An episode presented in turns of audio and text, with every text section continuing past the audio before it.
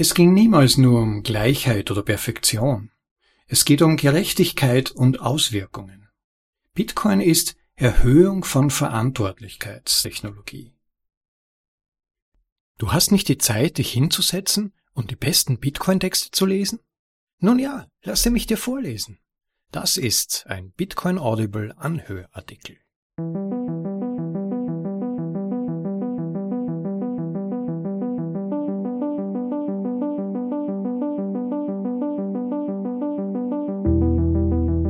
Hallo und willkommen zu einer weiteren deutschsprachigen Ausgabe der Bitcoin Audibles, der für euch vorgelesenen besten Texte aus dem Bitcoin Space. Heute habe ich einen Text für euch, der sich mit den gesellschaftlichen, politischen und sozialen Implikationen von Bitcoin befasst. Alexander Swetsky, ein sehr aktiver Autor im Bitcoin Space, nimmt eine Konversation zwischen ihm und einem anderen User auf der Plattform Twitter als Ausgangspunkt, um zu beschreiben, dass Bitcoin und damit überzeugte Bitcoiner keineswegs verklärte Träumer sind, die das Ziel verfolgen, die Welt zu verändern, sondern ihnen ist es wichtig, die Natur unserer Probleme zu verstehen und sie statt mit einem Top-Down-Approach, bei dem eine zentrale Einheit allen eine Einheitslösung aufzwingt, sie adäquat, weil dezentral und individuell passend zu bearbeiten. Alexander Swetsky hat hier im Bitcoin Magazine einen wirklich guten Beitrag über Grundlagen des Libertarismus geliefert und warum Bitcoin als Geld so gut zu diesem freien, offenen und individualistischen Ansatz passt. Und damit ohne weiteres Gerede hinein in den Text. Bitcoiner sind keine Utopisten. Originaltitel Bitcoiners are not Utopians von Alexander Swetsky im August 2022. Dies ist ein Meinungsleitartikel des Bitcoin Magazine von Alex Swetsky, Autor von The Uncommunist Manifesto, Gründer von The Bitcoin Times und Moderator des Wake Up Podcast with Swetsky. Es geht nicht nur um Freiheit, es geht um Verantwortung. Bitcoin ist RGU-Technologie oder mit anderen Worten Responsibility Go Up bzw. Erhöhung von Verantwortlichkeitstechnologie. Ein Bitcoiner zu sein bedeutet, ein Individuum zu sein, das Freiheit und Verantwortung im Einklang bringen kann. Und zwar verwurzelt in einer Reihe konsistenter und kongruenter Werte, die die Naturgesetze so gut wie möglich repräsentieren. Die Vorstellung, Bitcoin sei ein magisches Allheilmittel für alle Leiden der Welt oder eine Art utopisches Ideal ist völlig falsch. Utopismus ist ein etatistisches oder kollektivistisches Ideal, in dem Menschen arrogant genug sind, zu glauben, dass die Definition von Perfektion erstens existiert und zweitens auf die gesamte Gesellschaft und ihre einzelnen Teilnehmer angewendet werden kann, so als ob sie nur Zahlen in einer Tabelle wären. Sie ignorieren also vollständig die Unterschiede und Nuancen, die bei allen Menschen vorhanden sind. Bitcoiner, zumindest diejenigen, die ihr Geld wert sind, verabscheuen diese spezifische Vorstellung von einer Utopie. Wahre Bitcoiner sind Realisten. Und ich hoffe, dass diese kurze Einführung in die Grundprinzipien ihrer Werte und des Konzepts, die Gesellschaft um verantwortungsbewusste Individuen herum zu strukturieren, den Sachverhalt richtigstellt.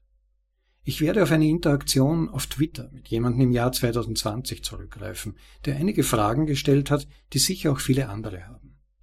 Beginnen wir mit diesem Kommentar zu Masken. Es folgt der Twitter-Dialog. Crew, Erinnerst du dich, als das Tragen von Masken diese tolle libertäre Sache war, um deine Privatheit zu erhalten und es den autoritären Regierungen so richtig zu zeigen? Ich wünschte, diese Leute würden sich endlich entscheiden. Max, du solltest die Freiheit haben zu entscheiden, ob du eine Maske tragen möchtest oder nicht. Crew? Ich befürchte, das ist nicht, wie westliche Gesellschaften funktionieren. Ende dieses kurzen Dialogs. Leider ist unser Freund hier etwas verwirrt darüber, wie westliche Gesellschaften funktionieren. Was die westliche Gesellschaft tatsächlich vorangetrieben hat, war die Idee, dass der Einzelne souverän und verantwortlich genug ist, um eine Entscheidung für sich selbst zu treffen, weil er am besten wissen kann, was für ihn am besten ist. Dies spiegelt sich tatsächlich in östlichen Lehren wie dem Tao Te Ching von Lao Tzu wieder, das leider dank der eher kollektivistischen und machtorientierten Philosophie der Konfuzianisten großteils aus China vertrieben und zensiert wurde. In gewisser Weise hat Kru also recht. So funktioniert die westliche Gesellschaft nicht mehr, was einen Großteil ihres Verfalls ausmacht.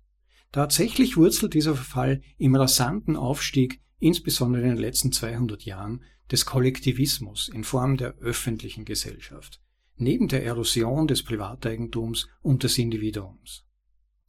Was wir jetzt auf der ganzen Welt sehen, ist der Höhepunkt dieses dummen Experiments, bei dem erstens imaginäre Gruppen Vorrang vor dem realen Individuum haben, zweitens Rechte und Anspruchsdenken zunehmen, drittens Verantwortlichkeiten abgetan oder ignoriert werden und, nicht zuletzt, soziologisch konstruierte Ideologien biologische oder evolutionäre Tatsachen ersetzen. Also ja, er mag recht haben, dass die westliche Gesellschaft nicht mehr so funktioniert, aber es weicht definitiv von der ursprünglichen Prämisse ab. Nächster Teil des Twitter-Dialogs. Max. Ich glaube nicht, dass es so etwas wie eine Gesellschaft gibt. Wie auch immer, es geht am Punkt vorbei. Ich habe dir aufgezeigt, wie du lieber der und gleichzeitig happy sein kannst, eine Maske zu tragen, aber dennoch gegen zwangsweises Maskentragen unter Androhung von Gewalt sein kannst. Gruzu, ich glaube nicht, dass es so etwas wie eine Gesellschaft gibt. Was? Libertarismus existiert tatsächlich gar nicht, weißt du? Es ist vorrangig eine Theorie, die weitgehend unkompatibel mit der Lebensrealität ist. Ende dieses Dialogausschnitts. Ich stimme dieser Vorstellung nicht zu, dass es sich um eine theoretische Idee handelt, die mit der Realität nicht vereinbar ist. Es ist tatsächlich die Idee, die am ehesten mit der Realität vereinbar ist, und ohne sie wäre Amerika nicht innerhalb eines Jahrhunderts von einem neu kolonisierten Land zum Zentrum der Innovation und anschließend zur größten Wirtschaftsmacht der Welt geworden. Und das lange bevor die Etatisten oder Föderalisten die Macht übernommen haben. Was Amerika großartig machte, war das Fehlen einer Zentralregierung, der Geist der Grenzgänger und der Laissez-faire-Markt, in dem Innovation, großartige Ideen und Technologie den Fortschritt vorantrieben. Die ursprünglichen libertären Ideen Amerikas sind immer noch in der amerikanischen Verfassung zu finden, und die Trägheit, die sie diesem Teil der Welt verliehen, hat ihm trotz all des Schadens, den die Demokratische Republik und die Kollektivisten in der Vergangenheit angerichtet haben, 200 Jahre lang einen Vorteil verschafft. Warum wir davon abgewichen sind, ist Gegenstand einer viel größeren Diskussion, die Menschen wie Hans-Hermann Hoppe, Murray Rothbard, Ayn Rand oder William Davidson und James Taylor Rees-Mogg in ihren Büchern diskutieren. Die Kurzversion im begrenzten Rahmen dieses Artikels hier ist, dass das Aufkommen der Industrietechnologie und die Vorteile der Zentralisierung in großem Maßstab dafür gesorgt haben, dass der öffentliche Apparat, der als der Staat bekannt ist, der effektivste Weg war, Macht zu ergreifen und anzuhäufen, insbesondere unter der Androhung von Massengewalt. Die gewalttätigsten Führer konnten nun Monopole bilden, und zwar vom Volk gewählt. Seitdem durchlebt die Menschheit ein seltsames und vom Lauf der Evolution abweichendes Experiment, in dem alle Systeme, Prozesse, Naturplätze, Lebensstile, die Ernährung, Informationen und Meinungen homogenisiert sind, standardisiert, sterilisiert und so frei von Abweichungen wie möglich gemacht, um den kleinsten gemeinsamen Nenner des zweibeinigen Humanoiden gerecht zu werden. Das Ziel ist die Gleichheit, also haben sie alles fließend, relativ und veränderbar gemacht. Auf diese Weise wird aber alles bedeutungslos. Denn wenn etwas alles ist, dann ist es nichts. Aber leider, zumindest für die Kollektivisten, ist die Natur viel älter als die Menschen und das Leben viel zu komplex, als dass es unser winziger Verstand begreifen könnte, so dass all diese Zentralisierung und Globalisierung nur zu einer Auflösung in die entgegengesetzte Richtung führen wird. Warum? Denn das Leben ist, chaotisch. Wenn du Chaos entfernst, entfernst du Leben. Der Versuch, die Entropie zu ignorieren, indem man einen unanpassbaren utopischen Code erschafft und jeden dazu zwingt, danach zu leben, wird immer scheitern. Es ist unmöglich, die Entropie zu bekämpfen, man kann nur mit ihr tanzen. Komplexität lässt sich nicht managen oder vorhersagen, man kann nur damit arbeiten. Es ist unmöglich, die Realität zu bekämpfen, man muss sie erkennen und damit leben. Weiter geht's im zuvor zitierten Thread. Gru? Manche Leute zahlen freiwillig Steuern, denn sie glauben, dass das System funktioniert und notwendig ist, nicht weil sie Angst vor der Regierung haben. Die Personen, die das Finanzamt leiten, akzeptieren es freiwillig. Macht sie das zu libertären? Deinem Beitrag zufolge erfüllt das diese Kriterien. Ende dieses Dialogabschnitts. Ich weiß nicht, wie es Ihnen geht, aber freiwillig bedeutet, dass Sie sich dafür entscheiden können, dies oder jenes zu tun oder nicht zu tun. Es ist keine Einwegfunktion, also ist diese Aussage falsch.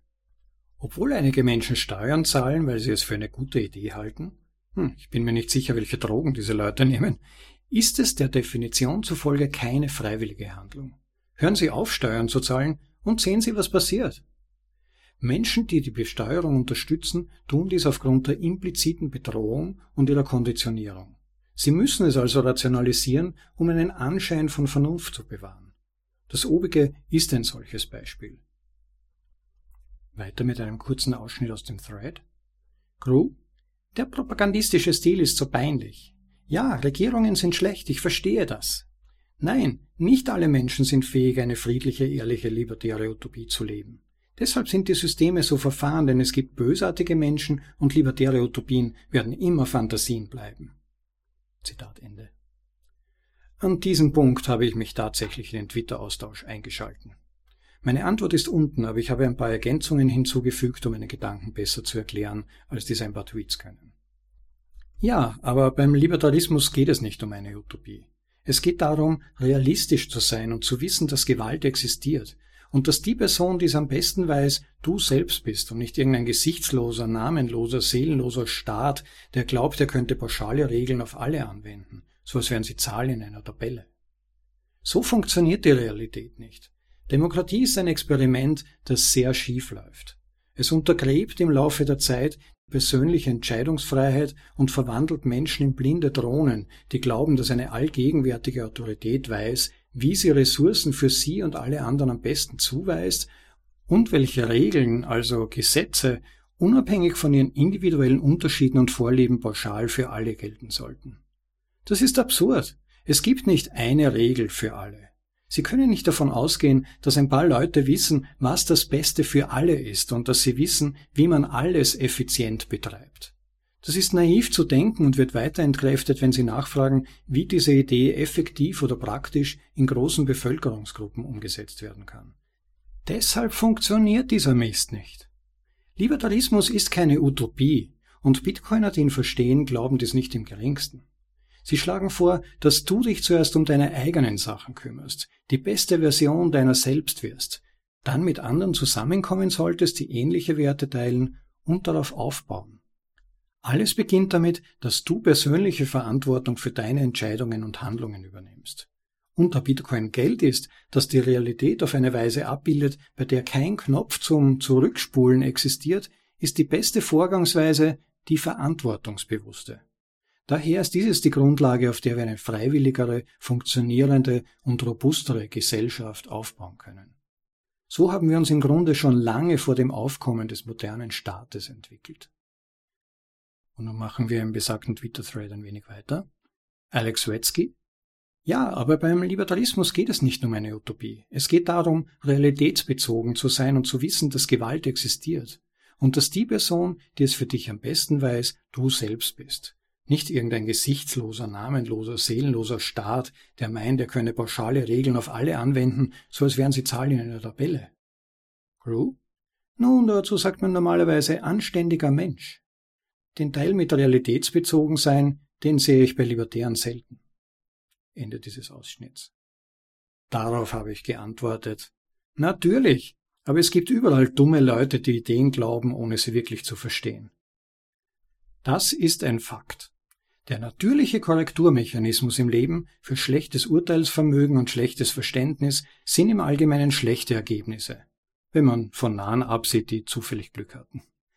Die Kerneigenschaften von Bitcoin suggerieren diesen Mechanismus nicht nur, sondern setzen ihn aufgrund der Unveränderlichkeit seiner Blockchain, also der unveränderbaren Kette von Transaktionen, einfach durch, statt die Kosten für das eigene schlechte Urteilsvermögen an alle anderen in der Gesellschaft weiterzugeben, obwohl man sie eigentlich selbst tragen sollte. Bei Bitcoin müssen sie das. Sicher, jemand anderes kann sich entscheiden, ihnen freiwillig zu helfen, oder sie können versuchen, jemanden zu zwingen, ihnen Almosen zu geben, aber keine dieser Handlungen ist eine systemische Form von Diebstahl und Schuldensozialisierung, wie wir es mit der Demokratie oder dem modernen Staat haben. Nur so können die Individuen einer Gesellschaft Kurskorrekturen und Verbesserungen vornehmen. Die Alternative ist, die persönliche Entscheidungsfreiheit und die Fähigkeit des Einzelnen selbstständig zu handeln oder zu denken weiter zu untergraben. Das ist der Weg in die Abhängigkeit und den Wohlfahrts- oder kommunistischen Staat, wo der Anreiz, ein produktives Mitglied der Gesellschaft zu sein, weiter abnimmt, während die Erwartung, dass jemand anderer dir etwas umsonst gibt, wegen deiner Bedürfnisse weiter zunimmt. Noch einmal, diese Art von Gesellschaft scheitert, Und zum Glück, zumindest für uns, hatten wir in diesem Jahrhundert bereits die Gelegenheit, hunderte von Beweisen dafür mitzuerleben. Andererseits scheinen die verantwortlichen Idioten leider zu glauben, dass sie dieselbe Rezeptur mit einem anderen Ergebnis ausführen können. Wahnsinn. Jedenfalls schickte mir diese Person dann eine seltsame Antwort. Weiter im Twitter-Thread. Crew? Das klingt gruselig nach Chinas Sozialkreditsystem. Alex Wetzky? Nein, tut es nicht. Chinas Sozialkreditsystem zwingt dir das aufgrund seiner Regeln auf. Ich dagegen rege an, dass wenn du eine Lebensentscheidung triffst, also deine Hand ins Feuer hältst, du dir sie verbrennst. Nicht, dass der gesamte Rest von uns die Verbrennungen mit dir teilen muss. Zitat. Ich weiß nicht, wie er zu diesem Schluss kam, aber ich habe versucht, es klarzustellen. Auswirkungen sind der natürliche Korrekturmechanismus des Lebens. Und weil das Individuum der kleinste und einzige reale Bestandteil einer Gesellschaft ist, kann es sich nicht selbst korrigieren, wenn es die Folgen seines Handelns nicht kennt oder wenn diese Folgen von einem anderen Individuum oder einer anderen Gruppe getragen werden. Weder kann ich für dich ins Fitnessstudio gehen, noch sollte ich sterben, wenn du von einer Klippe springst. Es gibt keine Immunität gegen Auswirkungen in der realen Welt. Jede Aktion führt zu einer Reaktion und das Einzige, was man tun kann, ist die Konsequenzen einer Aktion auf eine andere zu übertragen. Demokratie ist die geschickteste Regierungsform, in der die Folgen der Handlungen anderer mit allen anderen geteilt werden. Das ist ein Riesenschlamassel.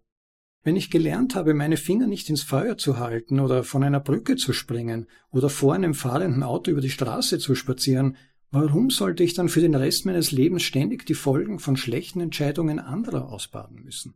Das macht absolut keinen Sinn. Aber genau das passiert, wenn das Individuum außer Acht gelassen und durch ein imaginäres Kollektiv ersetzt wird. Der letzte Kommentar, der für dieses Stück relevant ist und meine Antwort darauf, von der ich hoffe, dass sie dazu beiträgt, die Werte von Bitcoinern in einen besseren Kontext zu bringen, folgt nun. Alex Wetzky. Der Libertarismus ist keine Utopie.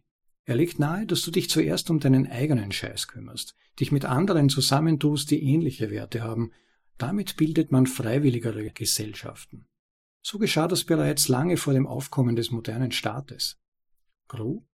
Ein Teil des Realistischseins ist es zu erkennen, dass wenn Gruppen von Menschen zusammenkommen, die Gemeinschaft mit ähnlichen Werten bilden, wir unweigerlich dort landen, wo wir jetzt sind. Ende dieses kurzen Ausschnitts. Die Vorstellung, dass wir unweigerlich dort landen, wo wir jetzt sind, ist offensichtlich falsch. Ich antwortete mit folgendem, was ich nun kurz ausführe. Die gegenwärtige Inkarnation des Nationalstaats ist ein modernes Experiment. Die Idee von öffentlichem Eigentum, das von gewählten Funktionären verwaltet wird, die nichts zu verlieren haben, ist ein modernes Machwerk und wird daran zerreißen, dass es ungleich allem anderen in der natürlichen Welt ist. Während der letzten zwei Jahrhunderte hat sich dieses System zur Akkumulation von Macht bewährt, vor allem aufgrund der Vorteile von Größe und Masse, insbesondere in Bezug auf Gewalt. Dieser Vorteil ist nicht mehr so stark wie früher und wird sich weiter verschlechtern, wenn Technologie und gutes Geld, also Sound Money, die zentralisierte Macht fragmentieren. Menschen, die glauben, der Status quo sei so, wie er immer war oder wie er immer sein wird, haben in der Regel einen zu kurzen Zeithorizont. Zentralisierte, homogenisierte und konformistische Institutionen scheitern immer. Die Geschwindigkeit des Scheiterns hängt einfach mit ihrem Zentralisierungsgrad und ihrer Größe zusammen. Je größer sie sind, desto zerbrechlicher und unfähiger werden sie, sich an Veränderungen, das heißt an die reale Welt und das reale Leben anzupassen. Das ist eine axiomatische Tatsache. Was zu groß und zentralisiert wird, wird morgen zerbrechen und kleiner und dezentraler werden. Tatsächlich waren es der kleine Maßstab und Dezentralisierung, wie die Natur überlebte, sich entwickelt und über Milliarden von Jahren angepasst hat. Wir Menschen scheinen einfach so arrogant zu sein, zu glauben, dass wir von der Natur getrennt sind und die Realität unserem Willen unterwerfen können, ohne die letztendlichen Konsequenzen erfahren zu müssen. Ich fuhr im Twitter-Thread fort zu erklären, dass diese Version des dirigistischen, also planwirtschaftlichen Experiments nur 200 Jahre alt ist und bereits auseinanderfällt. Vergleiche das mit einer ungefähr 150.000-jährigen Zeitachse der Existenz des Homo sapiens und du erkennst, dass es sich nur um eine geringfügige Abweichung vom Verlauf bisher handelt. Tatsächlich ist dies auch die 150-jährige Geschichte des Homo sapiens über die mehrere Millionen Jahre dauernde evolutionäre Entwicklung, die der Primat existiert und mit Modellen und Systemen sozialer Interaktion experimentiert. Die Natur hat viel mehr versucht als die Bürokraten. Zum Beispiel wissen wir jetzt genug und können als biologische Tatsache feststellen, dass soziale Ordnung in Primatengruppen nur über Tyrannei oder Territorium gefunden wird. Und darin liegt die Grundlage des Privateigentums als biologischer Imperativ, nicht als menschengemachtes soziales Konstrukt. Ich schreibe gerade einen viel längeren Artikel über dieses Thema, aber Tatsache ist, dass Territorium, also Privateigentum, der Ausgleichsmechanismus der Natur ist. Und nicht nur bei Primaten, sondern bei allen Arten, die irgendeine Form von sozialem Zusammenhalt aufweisen, zu finden ist. Wenn es kein Territorium ist, ist es Tyrannei. Beispiel siehe Paviane. Menschen sind eine territoriale Spezies mit natürlichen Instinkten und Neigungen, die sich über hunderte Millionen, wenn nicht Milliarden von Jahren entwickelt haben, je nachdem wie weit zurück wir annehmen wollen, dass unsere Evolution begonnen hat. Wir haben es geschafft zu überleben, weil wir uns parallel zu diesem territorialen Imperativ entwickelt haben und komplexere Methoden entwickelten, um ihn in den Gesellschaften umzusetzen, die wir im Laufe der Zeit gebildet haben. Wir finden Gleichgewicht und bauen funktionale Hierarchien um Territorien in Form von Privateigentum auf. Wir tun das Gegenteil, also gefährden das Gleichgewicht und destabilisieren funktionale Hierarchien, wenn wir dies ignorieren. Wir experimentieren heute wieder einmal mit Tyrannei als Modell für sozialen Zusammenhalt. Ich vermute, dass es wieder einmal nicht gut enden wird, nicht nur weil es einem guten Leben widerspricht, sondern weil es im großen Maßstab auseinanderfallen Abschließend. Wenn du deinen Zeithorizont erweiterst und die logischen Verläufe der natürlichen Realität beobachtest, wirst du feststellen, dass der libertäre Weg oder treffender das Bushido von Bitcoin tatsächlich der einzig praktische Weg für Menschen ist, sich selbst zu organisieren, weil er am ehesten der natürlichen Ordnung und einer sorgfältigen Mischung aus Freiheit und Verantwortung gleicht. Es ist die am wenigsten utopische Vision, weil sie davon ausgeht, dass es Idioten und Aggressoren gibt, vor denen du dich schützen musst, also vor denjenigen, die dein Territorium betreten oder übertreten wollen. Und dass es tatsächlich nicht nur zufällige Schläger gibt, sondern organisierte Institutionen der Schlägerei. Infolgedessen bist du in erster Linie dafür verantwortlich, damit umzugehen. Im krassen Gegensatz dazu suggeriert die Idee eines demokratischen Nationalstaats, den Bürokraten zu vertrauen, ihnen alle Entscheidungsfreiheit zu überlassen, am besten nichts zu besitzen, kein Eigentum zu haben und gehorsam zu sein. Es ist nicht nur ethisch und moralisch falsch, sondern es ist eine biologische Verirrung. Libertäre und Bitcoiner. Es gibt ein bekanntes Meme, das vorgibt, dass es das ist, was Libertäre vielleicht eigentlich wollen. Und da sehen wir auf einem auf dem dargestellten Meme eine attraktive Frau auf einem weißen Pferd, das einen Joint im Maul hat und auf Magic Mushrooms reitet. Das Pferd trägt ein Bitcoin-Symbol und die Frau trägt eine Waffe sowie einen Stiefel auf dem Kopf. Nichts ist unbedingt falsch daran, aber je älter ich werde, desto mehr merke ich, dass diese Entscheidungen Konsequenzen haben. Das Unterscheidungsmerkmal von Bitcoin ist, dass es konsequente Rückkopplungsschleifen gibt, denen sich niemand entziehen kann. Verwandle also dein Gehirn mit etwas zu viel Gras zu Brei und du triffst möglicherweise nur Entscheidungen, die zu deiner Verarmung führen. Abgesehen davon sind Libertarismus oder Anarchie so gut mit Bitcoin vereinbar, wie es so ziemlich jede Ideologie sein kann. Tatsächlich macht Bitcoin diese verantwortungszentrierten Governance oder Regierungsmodi möglich. Ohne das Geld außerhalb der Reichweite von Institutionen zu halten, wird es immer eine Tendenz geben, schlechte Entscheidungen zu sozialisieren, an die Bedürftigen umzuverteilen und die Idioten zu retten. Eine letzte Anmerkung noch zu Utopien. Sie verwandeln sich immer in Dystopien. Die Kollektivisten, Etatisten und Pro-Demokratie-Mafias, die an imaginäre utopische Ideale glauben, sind diejenigen, die sie am Ende anderen aufzwingen. Diese Tyrannei hat viele Gesichter, historische und aktuelle. Weise diese Fantasien zurück. Ein Bitcoiner zu sein hat nichts mit Utopismus zu tun. Es geht darum, mit der Realität zu kämpfen und eine höhere Problemqualität anzustreben. So reifen wir als Spezies. Bei Bitcoin geht es keineswegs nur um Freiheit. Es geht darum, die Verantwortung für das Dasein zu tragen. Um zu spielen, müssen Sie den Preis zahlen, den das Territorium, also die Realität, verlangt. Das war Bitcoin sind keine Utopiker. Ein Gastbeitrag von Alex Wetzky im Bitcoin Magazine, Autor von The Uncommunist Manifesto, Gründer von The Bitcoin Times und Moderator von The Wake Up Podcast. Die geäußerten Meinungen sind ausschließlich ihre eigenen und spiegeln nicht unbedingt die von BTC Inc. oder Bitcoin Magazine wider. Jo, vielleicht noch ein paar Nachgedanken zu diesem Text, der gerade erst mal circa drei Wochen alt ist, also brandneu. In diesem Text von Alex Wetzky geht es um ein häufiges Missverständnis. Was ist Freiheit? Viele sehen ja Freiheit als eine Anzahl von Rechten oder beliebigem Verhalten. Du machst einfach, was du willst. Doch eigentlich ist Freiheit Verantwortlichkeit. Deine eigene Freiheit kann nur so weit gehen, wie du Verantwortung für deine freien Handlungen zu übernehmen bereit bist.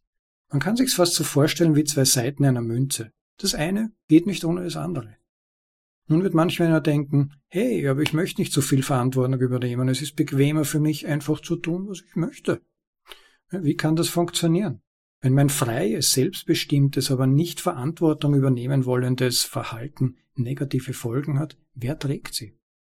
Wenn ein Jugendlicher in einem Laden etwas stiehlt, weil er es gern haben möchte, wer bezahlt die Rechnung? Wer macht es wieder gut, also korrigiert die Störung im System? Die anderen Kunden über höhere Preise? Die Versicherung? Wer zahlt für die Versicherung? Oder soll es der Staat, also die Nettosteuerzahler, übernehmen, wenn das Unternehmen Konkurs anmelden muss und die Mitarbeiter Arbeitslosengeld konsumieren möchten? Wenn ich, so wie im Beispiel von Alex erwähnt, mich nur um mich selbst kümmere und mit den Kopfhörern auf dem Kopf in ein schnellfahrendes Auto laufe, Wer soll die Verantwortung dafür tragen, die Folgen ausbaden? Der Autofahrer, die Gesellschaft oder ich? Nein, Freiheit wird ultimativ nur dann und in dem Ausmaß möglich, indem wir bereit sind, die Konsequenzen unserer freien Entscheidungen zu übernehmen. Du kannst deine Verantwortlichkeit nicht auf andere übertragen. Müssen wir das nicht, entwickelt sich nämlich konsequenterweise ein Wettbewerb darum, wem es am besten gelingt, dieses konsequenzenlose System auszubeuten und so viel wie möglich des Schadens zu sozialisieren, den man selbst verursacht hat. Jetzt würden sich wahrscheinlich manche machtgeilen Politiker denken, okay, dann gehen wir einfach her, stellen ein enges Regelwerk auf, das Fehlverhalten bestraft. Zu viel Freiheit der Bürger fühlt sich zu riskant an, wir geben ihnen lieber kleine Freiheiten, stellen ihnen aber nur ganz enge Handlungsmöglichkeiten zur Verfügung, damit nicht schief geht. Denken vielleicht manche ans chinesische Sozialkreditsystem. Das sind dann typische sozialistische oder kommunistische Gesellschaftsformen, in denen die Bürger nach kurzer Zeit innerlich kapitulieren und alle Verantwortung abgeben. Sie agieren dann nach Vorschrift und verlieren das Interesse, sich fürs Gesamte zu engagieren nicht zuletzt auch in der berechtigten Angst, gegen dieses komplexe, aber ziemlich starre Regelwerk zu verstoßen und dann dafür auch noch bestraft zu werden. Sie geben ihre Verantwortung an das System, das wird schon wissen, was für sie gut ist, oder dieses vage Ding wie die Gesellschaft ab. Aber das System setzt sich halt letztendlich auch nur aus fehlbaren Individuen zusammen. Es gibt keinen Grund, anzunehmen, dass die Leiter von Institutionen oder Unternehmen, Parteipolitiker oder Staatsführer per se ethischer, weiser oder zum Beispiel mathematisch talentierter sind als der Rest der Bevölkerung. Es werden also Fehler gemacht werden. Doch wer übernimmt für diese Fehler die Verantwortung? Wer bezahlt diese Rechnungen?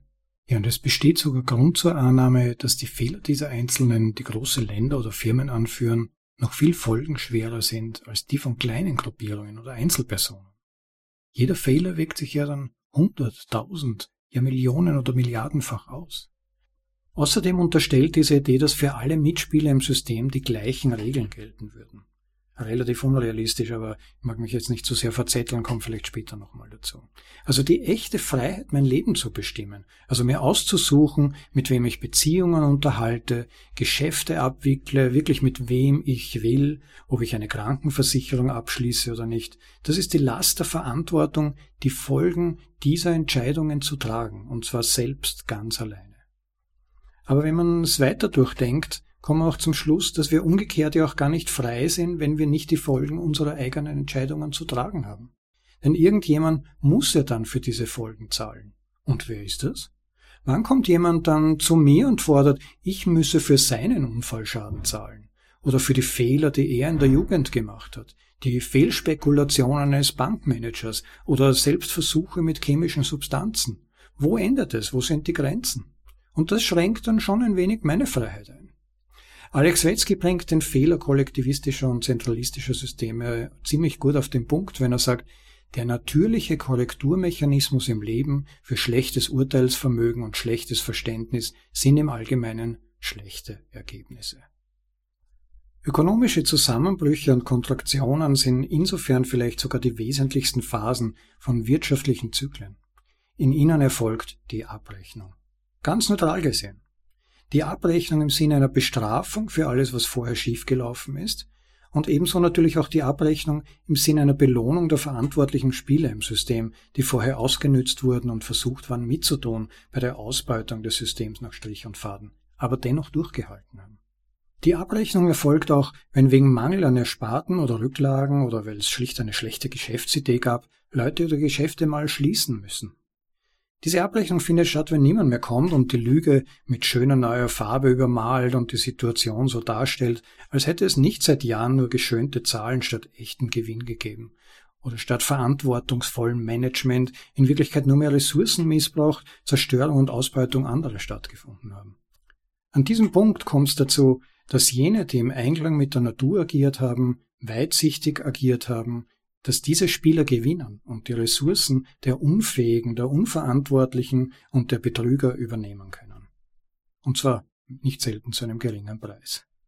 Wenn das aber nicht passiert und je länger der Schein gewahrt wird, umso mehr Missbraucher, Unfähige, Verantwortungslose und Betrüger versammeln sich im System und versuchen es auf diese Weise weiterzuführen, solange sie halt können.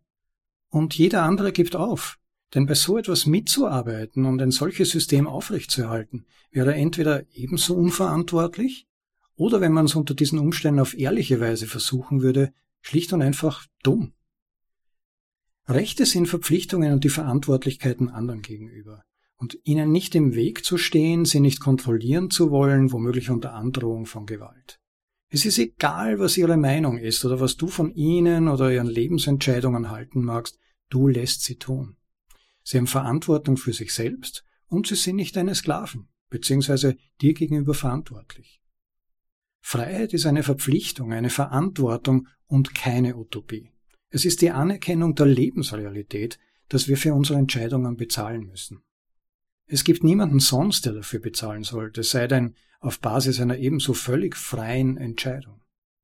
Es ist eine Perversion des Freiheitsgedankens, wenn zum Beispiel Politiker suggerieren, es gebe keine Konsequenzen, sondern man könne einfach tun und lassen, was sich gut anfühlt oder politisch korrekt ist, und das alles wäre gratis. Es ist die Kultivierung einer Selbstbedienungs-Raubbaumentalität, wenn Menschen oder bestimmten ausgewählten Gruppen von Menschen versprochen wird, man könne sie der Verantwortung entheben. Man müsse nur staatlich autorisiert natürlich von den richtigen Leuten stehlen. Dann sind die Probleme gelöst. So etwas ist eigentlich der Ausdruck eines korrumpierten und naturfernen Systems. Der Glaube, der Staat brauche Gewalt, um die Dinge korrekt zu regulieren, weil die Individuen einfach keine Ahnung davon haben, was für sie richtig sei. So rafft er mehr und mehr Kontrolle an sich, während die Individuen immer mehr und mehr Kontrolle über ihre Leben verlieren und ihre Verantwortung abgeben. Und gleichzeitig gibt es die implizite Annahme, dass der Staat sich irgendwie nicht aus Individuen zusammensetzen würde, die keine Ahnung haben, korrupt sind oder unverantwortlich agieren würden. Und da bin ich wieder beim Punkt von vorhin, beim potenzierten Fehlerpotenzial dieser Machthaber.